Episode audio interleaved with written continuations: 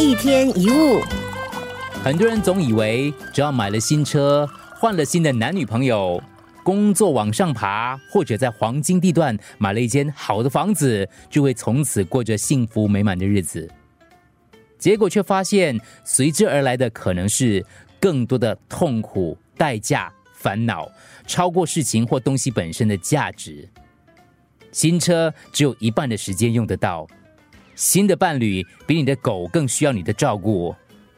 升官之后，周末都要加班，没有时间休息。而新买的大楼禁止你养宠物啊！身外之物无法带来真正的快乐，反而更常让你身心疲惫，让你比以前更加空虚。所以在你追求某件事物之前，试试看，想想你可能要付出的代价。代价是什么？包括了时间。